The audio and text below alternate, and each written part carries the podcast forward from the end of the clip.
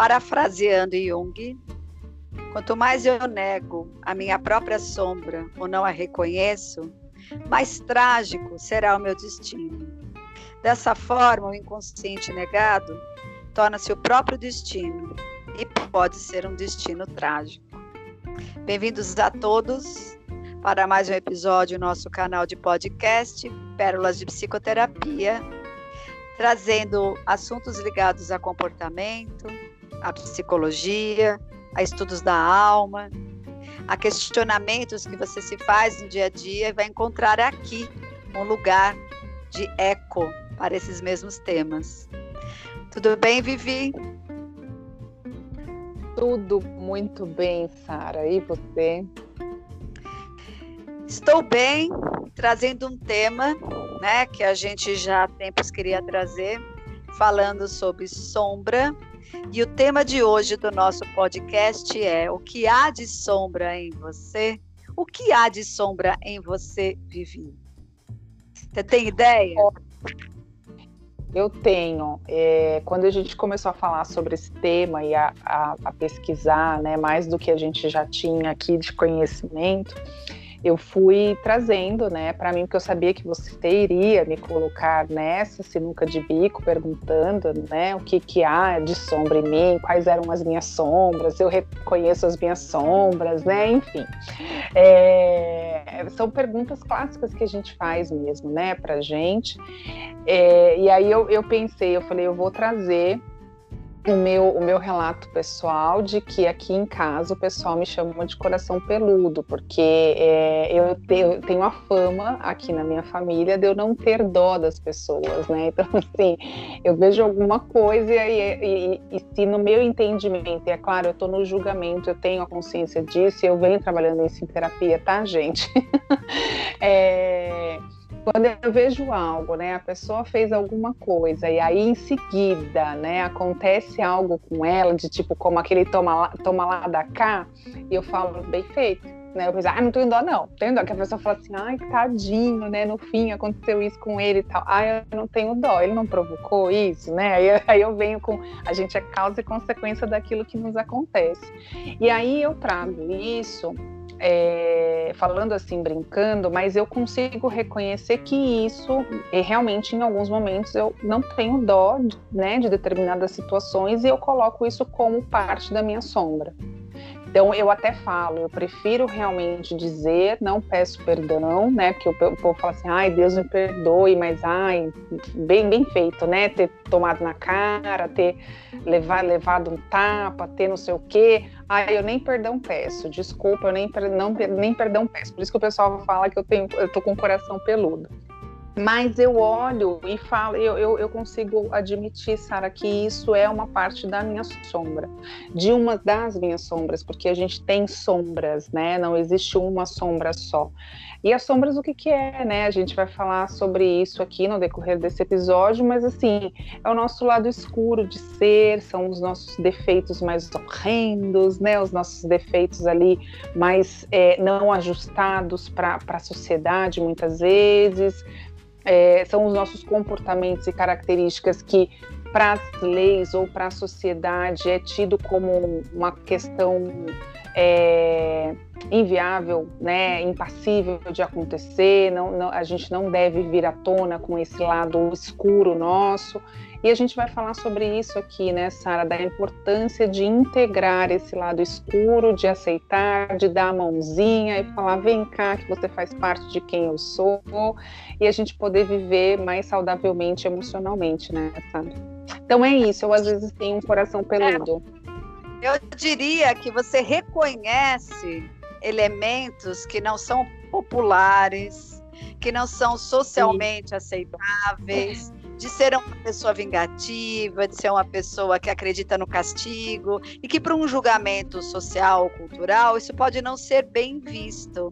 Mas Sim. se a gente pensar no conteúdo sombrio, entendendo dentro de uma abordagem junguiana, o que está na sombra não é reconhecido, não é admitido pela consciência e é, muitas vezes também nem é percebido pela consciência. No teu caso, você está discursando, dizendo que você o reconhece, percebe que não é popular né, a tua visão, a tua atitude, o teu sentimento em relação a determinados temas. Então, isso é uma forma de você trazer para para a consciência, trazer para junto, para trazer para é, o já... reconhecimento. Isso, eu já estou na minha consciência. Isso, né? De que então ele deixou de ser sombrio, que é, foi bom exemplo para a gente diferenciar, porque normalmente as pessoas falam a minha sombra é o meu lado negro da força, são aquelas atitudes que eu tenho medo que as pessoas saibam. Na verdade, se você já percebe, se você já reconhece, isso já não é tão sombrio. Isso já é parte da tua consciência. O que está faltando é você negociar aí com esse seu ego e admitir que de fato você tem, né, verificadamente a percepção desse tipo de sentimento que não é muito bem-vindo na mente de muitas pessoas. Por isso que eu acho interessante a gente definir, então, né, é, dentro dessa abordagem, para as pessoas que estão buscando um entendimento mais profundo, é, aonde a sombra não há luz, claro, mas se a gente pensar aonde há mais luz, há mais sombra. Isso já é uma reflexão que fica aí, né? O indivíduo que fala eu sou pura luz, que medo. Porque aonde hum. o indivíduo, ao contrário do que você falou, ele é a pura luz, ele é o cara bondoso, maravilhoso, né? Que não tem sentimentos ruins, não deseja o mal, não tem raiva, não solta as tiras e não tem cheiro. Por quê? Porque ele não é só isso, né? Se ele admite que ele também tem o um lado B, em muitas situações, do tipo é, sentimentos menos desejáveis, ele já não está em desequilíbrio com esse elemento sombrio, porque ele, ele tem consciência desses elementos. Agora, o duro, e é o que a gente quer falar hoje, é o indivíduo que é a pura luz e que, de alguma maneira, não reconhece nele elementos tão poucos aceitáveis, que é a ideia que a gente tem do indivíduo que se incomoda com os outros, projeta nos outros os seus males sem saber que são seus e tenta combater isso fora. Então, aonde há luz não há, há muita sombra, o interessante é você fazer um contraponto de fazer uma negociação e perceber que o tempo todo você é luz e horas sombra. A sombra, de alguma maneira, ela é compensatória também à consciência. Já que ele é o contraponto da consciência, a gente vai entender que o ego está para a consciência, assim como a sombra está para o inconsciente. O ego é o grande gerente da consciência.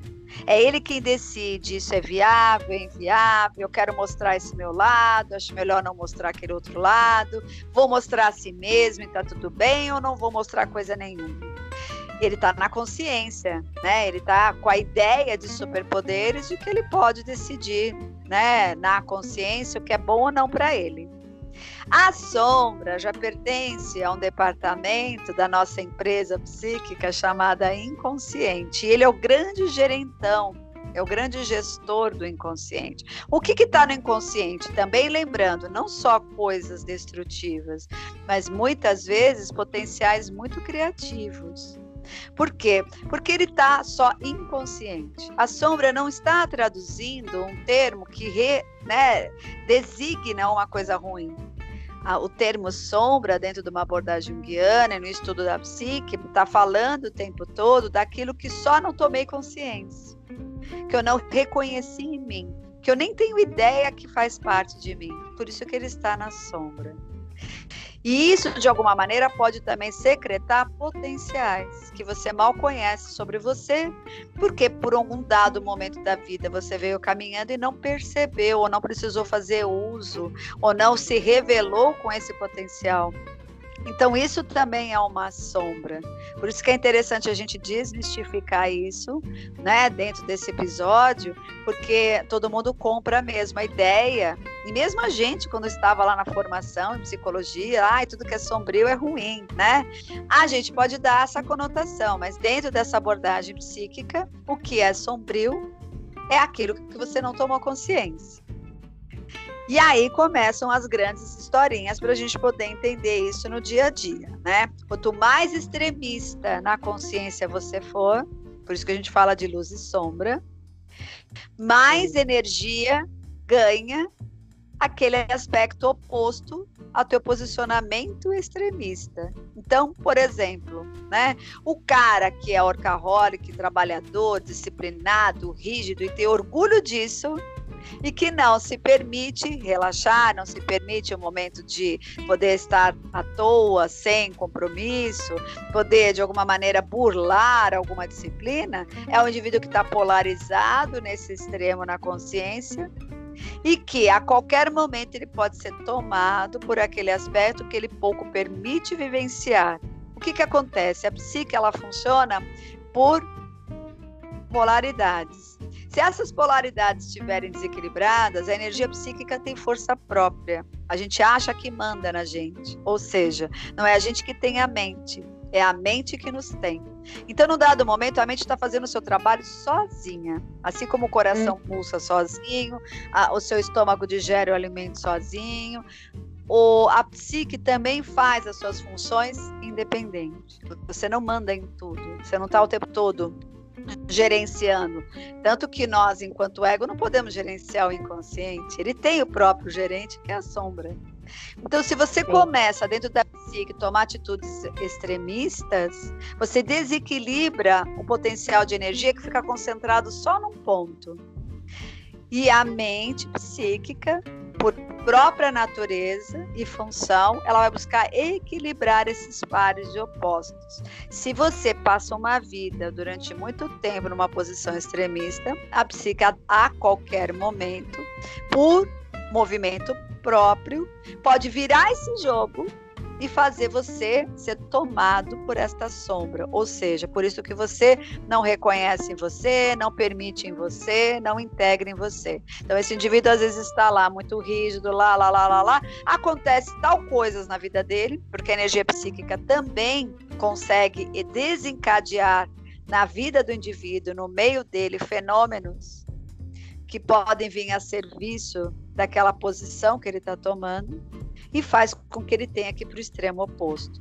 Várias situações podem acontecer, se a gente desenhar um exemplo, é o indivíduo que de alguma maneira vai lá, quebra a perna e precisa ficar lá sentado, lidando com a sua impotência, sem poder fazer o um movimento, tendo que esperar, tendo que ficar, não podendo fazer as tarefas, não poder ir, não poder fazer acontecer, como é a atitude unilateral do, da psique dele.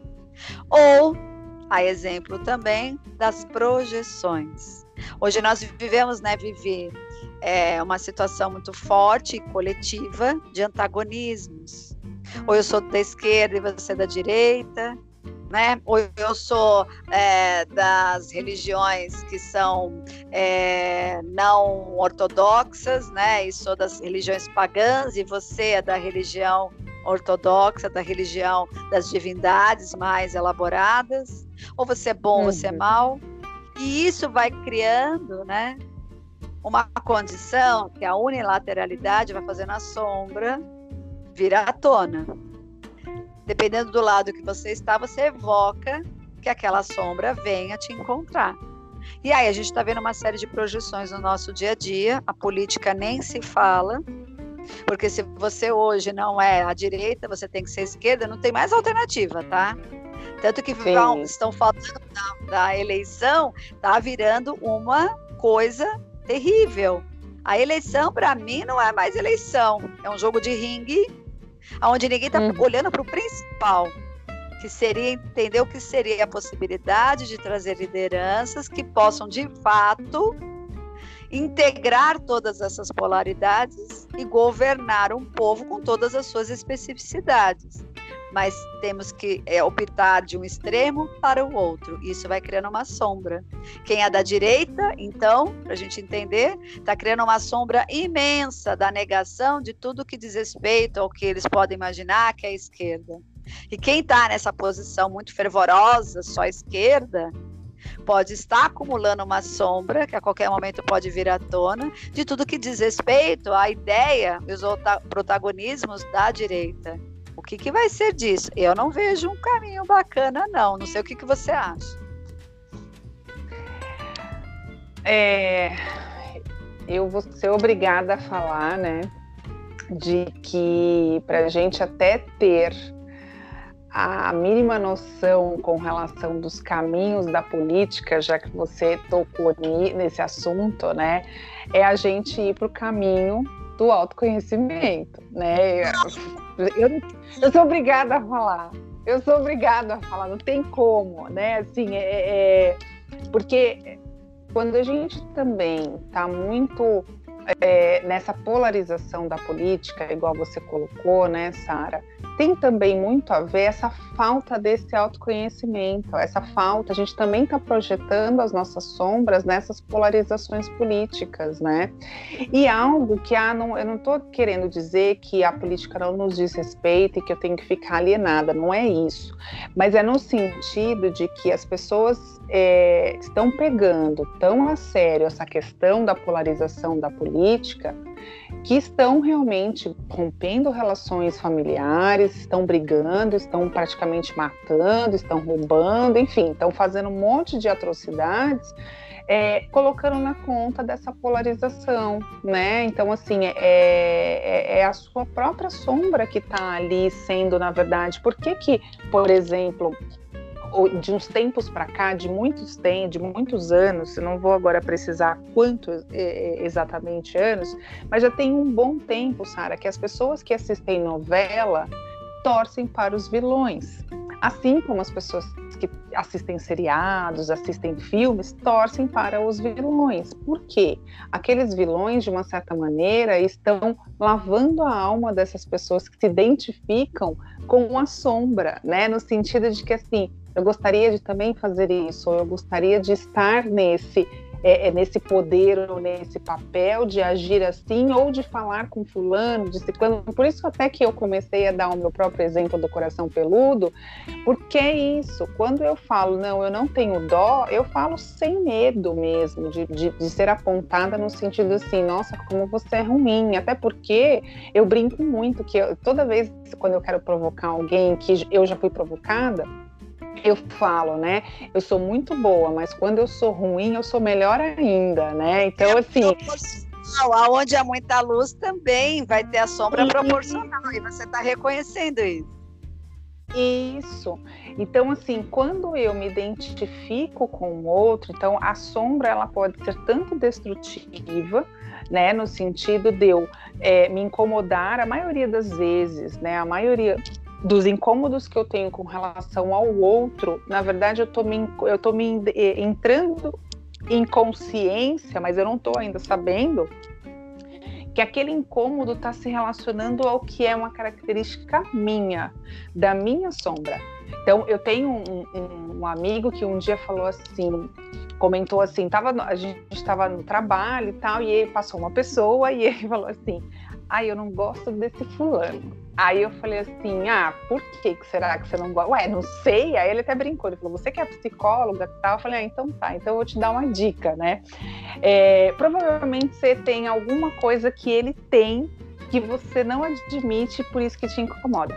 Aí ele falou assim, ah, fulano é arrogante, eu não sou arrogante. Aí eu virei para esse meu amigo e falei assim, tem certeza que você não é arrogante?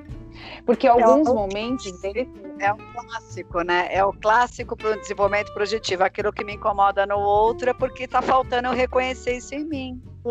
Isso, isso. E aí nessa, né, nessa fala ali, eu, né, eu cutucando ele, brincando ali, mas ele olhou e ele falou assim: Nossa, é verdade, às vezes eu tenho mesmo umas situações que eu sou arrogante.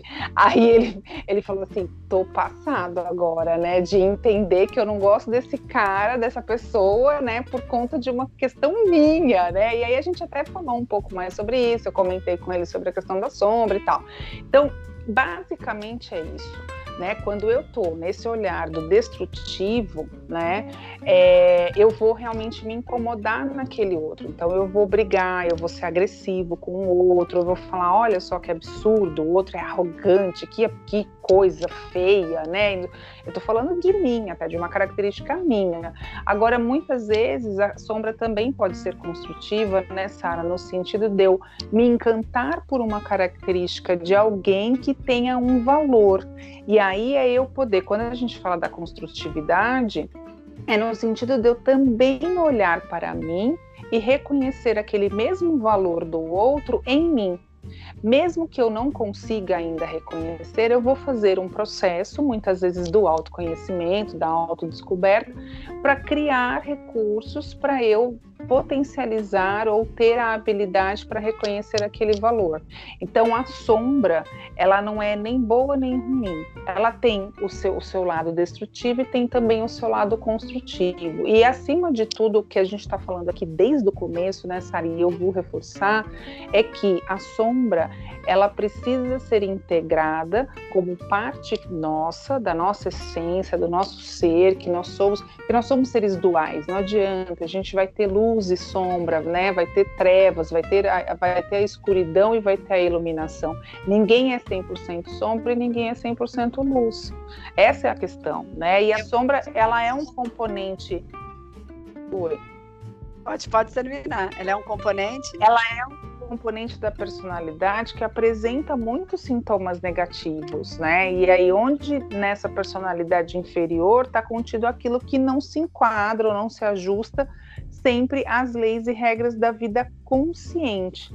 Então, ela é constituída pela desobediência e por isso que ela é rejeitada não só por motivos de ordem moral, mas também por razões de conveniência.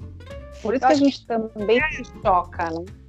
Eu acho que qualquer sombra só se torna destrutiva, se a gente puder aplicar esse termo, quando ela deixa de ser reconhecida como potencial na gente.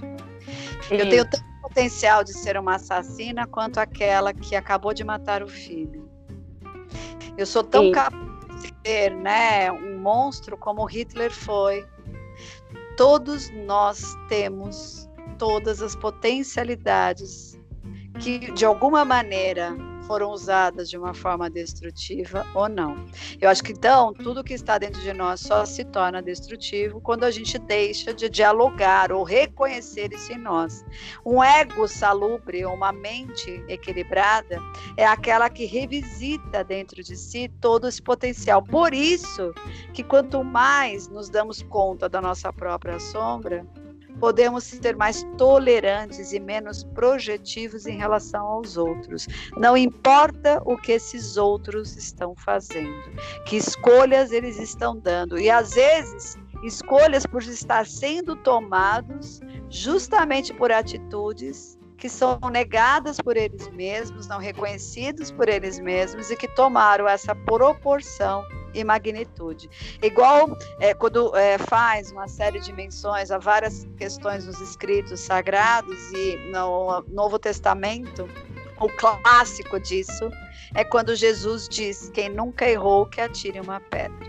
Não importa o tamanho do delito, não importa a atitude que está sendo julgada ali, essa tolerância, né? Essa percepção de que por mais que a gente reconhece que aquilo foi muito ruim, que aquilo foi muito prejudicial, foi muito destrutivo, foi muito triste, antes de mais nada, para que a gente possa navegar nisso de uma maneira salubre, não adianta combater isto fora. Né? Nós vamos matar esse cara que matou as crianças em Santa Catarina. Aquilo é muito triste, aquilo é muito lúgubre. A gente está gravando esse episódio, né, retomando, né, na semana que já se sucedeu àquela tragédia na cidade de Saudades, né, em Santa Catarina, aonde um rapaz que eu ainda não acompanhei é, bem a reportagem, mas ele entrou e matou professor, professora, né, e crianças de maternal bem pequenas, é, num ato de fúria, né, com uma faca. Então, quer dizer, quando a gente olha para isso, é uma atrocidade sem limites.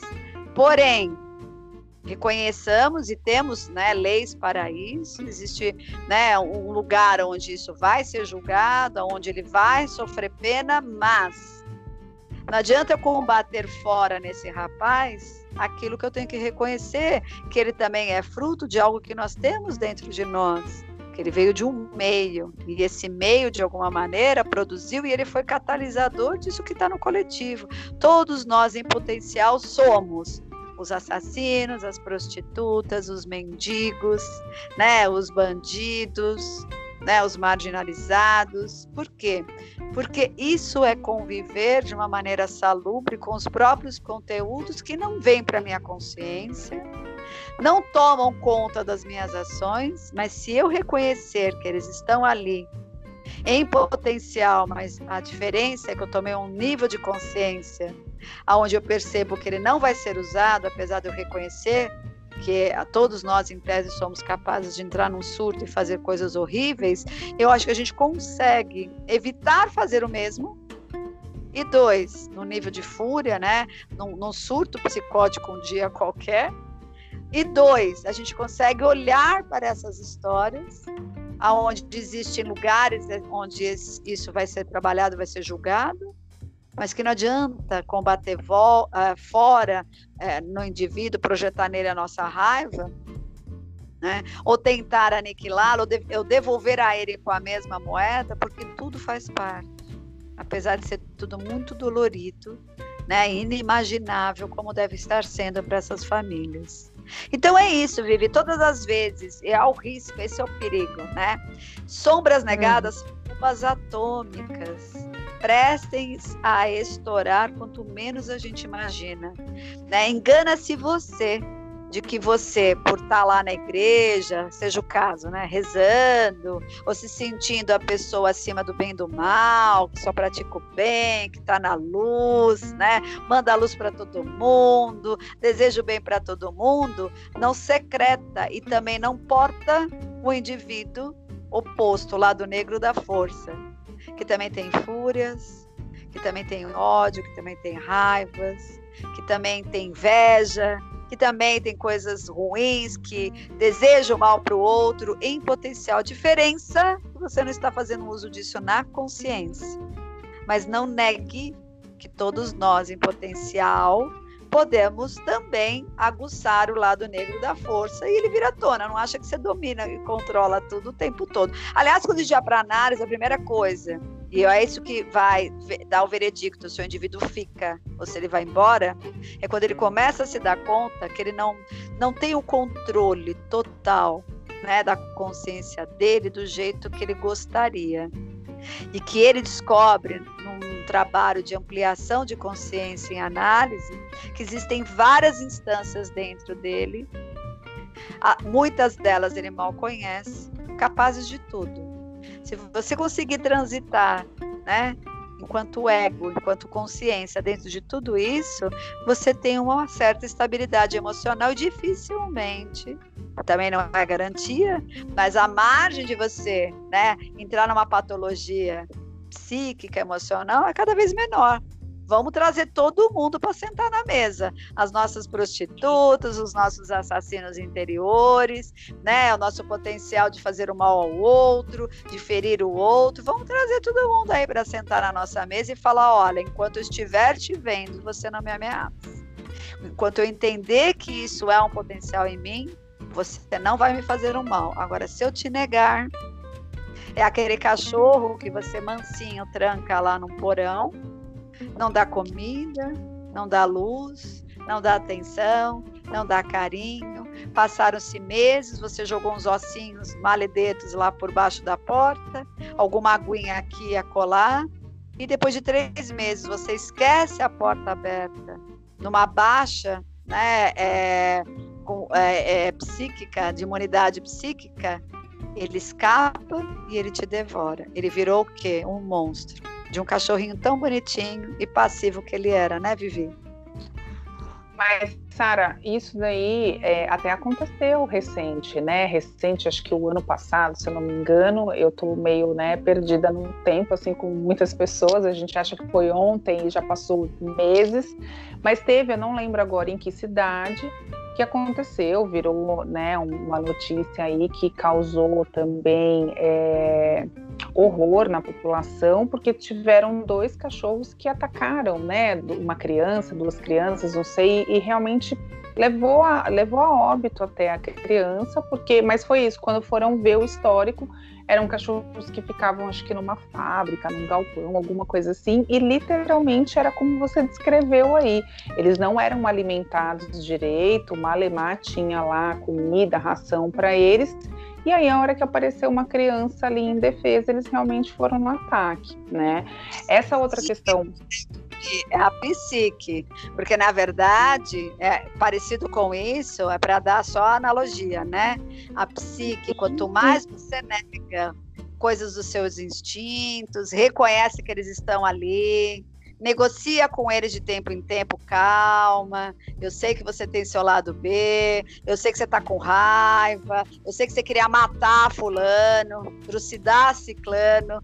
Menos isso, vai um dia, né, na sua vulnerabilidade, com aquela porta aberta, te tomar. E tomar você significa você começar a fazer coisas que até você falou, ah, tive um surto, né? E fiz coisas que até Deus duvida. Sim, sim, então você trouxe na analogia, mas me fez lembrar, porque a sua, a sua, trajetória de contar da analogia foi exatamente o que aconteceu na verdade, né? Na vida real mesmo, com um, um, cachorro. E a gente fala assim, ah, mas é um, é, um, é um ser primitivo, que é instintivo e tal. Não, mas ele teve também um histórico que não é justificando, mas que explica o tal comportamento né? Então, é, você trouxe como uma analogia, mas algo que aconteceu e que pode acontecer na gente, a gente realmente vira esse monstro.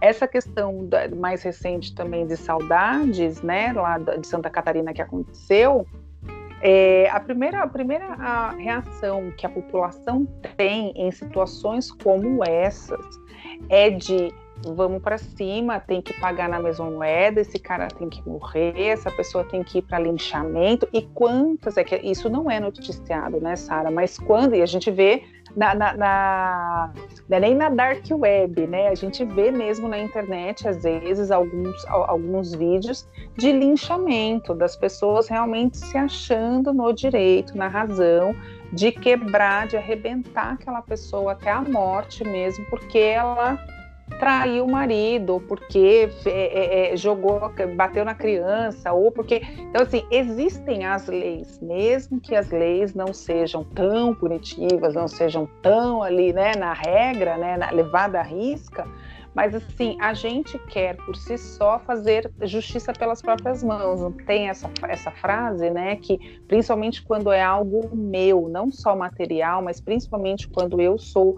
É, é, alguém é tirado de mim, então eu quero sim fazer a justiça pela própria pelas minhas próprias mãos, porque aquela dor vai realmente trazer esse meu lado sombrio, né?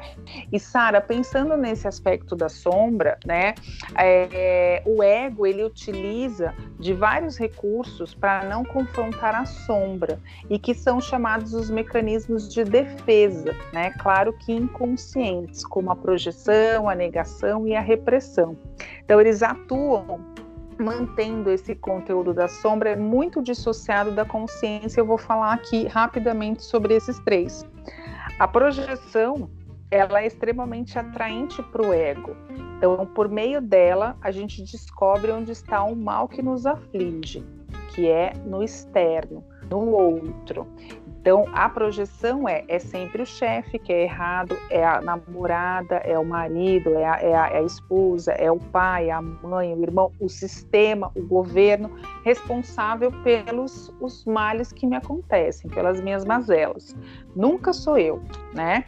A negação é o mecanismo mais arcaico, é usado, por exemplo, pela criança criança pequena, quando ela fecha os olhos para afastar o bicho papão, né? Quando está com medo do, do bicho que fica lá embaixo da cama na hora de dormir ou do monstro dentro do guarda-roupa, ela se cobre todinha lá com o lençol pronto. Aquele, aquela ameaça foi embora, parece que não existe mais. Então eu nego que existe um problema. E a repressão, ela funciona como um porteiro que só deixa passar convidados portadores de senha. Esse mecanismo ele expulsa da consciência aquilo que não convém, mantendo os conteúdos excluídos do inconsciente. Então, assim, a após várias tentativas de excluir os conteúdos da sombra, tais estratégias defensivas podem começar a falhar e a pessoa se vê obrigada a perceber que o custo para mantê-las afastadas da consciência é elevado demais. Surgem então sentimentos da culpa, de ansiedade ou depressão além da manifestação de uma série de sintomas corporais. Que é a tal da psicossomática, da somatização, que a gente já até falou aqui em outros episódios, né, Sara? De novo, eu vou falar do autoconhecimento. Quando a gente consegue integrar, admitir essa sombra, admitir que tem um coração peludo, né, admitir que a gente pode sim ter essa agressividade, essa violência, é onde a gente vai diminuir a questão da fúria, a questão do surto, né? A gente realmente vai entrar numa sociedade, a gente vai estar tá de mão dada ali. Então, confrontar essa sombra é integrá-la, né? tornando consciente é, do ser que somos, dotados de luz e de sombra, requer muita coragem, ou seja, agir com o coração, e um considerável esforço moral. Então, ao ser confrontada, a sombra vai diminuir o seu poder e o seu tamanho, e ela torna-se até uma força positiva, ou seja, a nossa sombra ela torna-se um bom inimigo, aquele que nos desperta para o nosso lado obscuro, mas possibilitando aprender com os nossos erros. Então, esse, essa é a função quando eu integro a sombra, quando eu reconheço que eu sou capaz, igual você falou, a gente vai para a terapia, vai para um processo ali de descoberta e eu coloco as prostitutas, eu coloco os assassinos, eu coloco né, os carrascos, eu coloco todo mundo ali em conjunto e estamos aqui todos um de frente para o outro. E aí, vamos nos encarar, vamos nos dar as mãos, rezar e pedir a Deus que seja conosco e nos, né, nos, nos guie aqui para que a gente realmente possa seguir uma vida um pouco mais completinha, um pouco mais na plenitude, porque a gente está integrando tudo o que faz parte da gente, né, Sara? Porque nós somos seres é, duais mesmo, não tem como, não tem, infelizmente, não tem como correr, correr disso. Se você quiser correr, você morre agora, porque não tem, não tem como você escapar disso, né? Você sabe que lidar com sombra é um dos aspectos mais encardidos para nós terapeutas, né, no processo de análise com os nossos clientes e nos nossos próprios processos de análise porque lidar com sombra envolve mexer com conteúdos com uma carga afetiva tão grande quanto aqueles que eu tenho na consciência. Porque o sombra por si só pode trazer um incômodo pela estranheza, não só a sombra de que, ah, em potencial, então eu sou assassino. Sombras que são uhum. reveladas e que podem às vezes apresentar que eu tenho potenciais que dá medo de acreditar ou de começar a admitir e começar a abraçar, porque vai me trazer algo muito novo, porque até então não estava né, na minha consciência como possibilidade. Indivíduos que começam a fazer terapia e descobrem que eles têm em potencial, por exemplo, um trabalho criativo muito diferente daqueles que eles adotaram, muitas vezes para agradar a família, para agradar o meio da onde eles vieram e tudo mais. Então, a sombra, sobre todos esses aspectos, ela traz todas essas faces. E é, dentro de um trabalho terapêutico, um desafio. Porque ele vai confrontar aquilo que o ego assumiu como verdade e ele vai ter que negociar para ver se ele admite aquilo dentro dele. E desde situações menos desconfortáveis para ter que admitir, até as mais difíceis né, desconfortáveis. Essas projeções, quando chegam nos discursos do consultório, ah, eu tenho raiva né, da minha amiga, porque eu tenho. Pode chamar que eu tenho essa gordofobia, porque ela está fora do peso, porque ela é gorda, e eu tenho raiva de ver gordo, de ver gorda, dessa minha amiga. E aí, quando você vai trazer sobre a ótica da história de vida, dessa pessoa que está sofrendo, porque ela está sofrendo por ter essa raiva. Né? Muitas vezes a, a, a pessoa que ela está projetando a raiva nem sofre. Quem está sofrendo é o próprio indivíduo que está dirigindo essa projeção, porque olha que sofrimento. Ele não pode viver bem porque ele está ao lado, ou ele convive, ou ele vê pessoas que estão com uma forma física que agridem algo que ele, de alguma maneira, é ferido de alguma maneira onde ele vê vulnerabilidade nele e ele não consegue perceber que isso é dele, é um caminho longo esse. Né? Vamos ver a sua história, o que, que isso pode estar contando de você para você. Como é que é a história familiar, seja você homem, seja mulher, da onde, né, você começou a perceber que isso virou um, tema na tua vida? Porque é um tema, né? A gordofobia, a necessidade de projetar o, tudo que há de ruim, de mal no indivíduo que está com o corpo fora da forma que ele acha ou que deveria ser a saudável X. Então vamos buscar na tua história. E essa parte é encardida, né, Vivi? Por quê? Porque as pessoas não. É muito difícil. Eu quero continuar vendo que o mal está fora aquilo que é muito ruim está naquela pessoa. E eu vou admitir, ou eu, eu vou achar com grande estranhamento, que você quer me dizer, você quer me induzir a achar que eu tenho um problema em mim. Olha como eu sou magro, olha como eu tenho bons hábitos, olha quanto eu corro, né? Eu sou, porque é, é, até o indivíduo que é o, o, atleta, né? Olha quanto eu faço de atividade física por dia. Aonde você está vendo esse problema? Então, Será que tudo isso que você faz não é para se defender da possibilidade de estar nesse lugar? Não, discriminando a ideia de certo e errado. Eu sei que a saúde é uma saúde que é relativa, mas existe uma saúde aí em jogo que fala de um corpo saudável, de um corpo não saudável. Mas vamos extrair aí nessas né, questões ligadas ao que você está projetando que é ruim então é delicado, porque até a gente ir, até a figura né, começar a falar, putz, vai ver que é isso mesmo, é a meleca, a merda toda começou na minha vida, essa minha mãe brigava comigo, dizia que eu estava ficando gordinho, que eu estava ficando gordinha, ou ela me entuchava comigo. Aí a gente chegou no ponto mais interessante. Olha como serviu a tua amiga ou amigo que estava gordinho lá e te incomodava, porque ele te ajudou a chegar no ponto importante da tua história que não tem nada a ver com ele. Mas a tua projeção e o teu incômodo nos levou até você. Possivelmente no lugar que era importante para você se libertar. Mas para chegar nisso tem que ter muita humildade, tem que ter muita disponibilidade, tem que ter sacada de o quanto isso está prejudicando mais a quem tem o incômodo do que a quem ele está projetando a raiva dele. E isso cabe para tudo, né? Dos homofóbicos, dos gordofóbicos, né? É, das pessoas que têm incômodos em relação àquela moça que é bem assistida sexualmente. Até ouvi o cliente, né? Ele tem mais idade e falou: Você sabe aquela moça que é bem assistida sexualmente? Eu falei: Oi?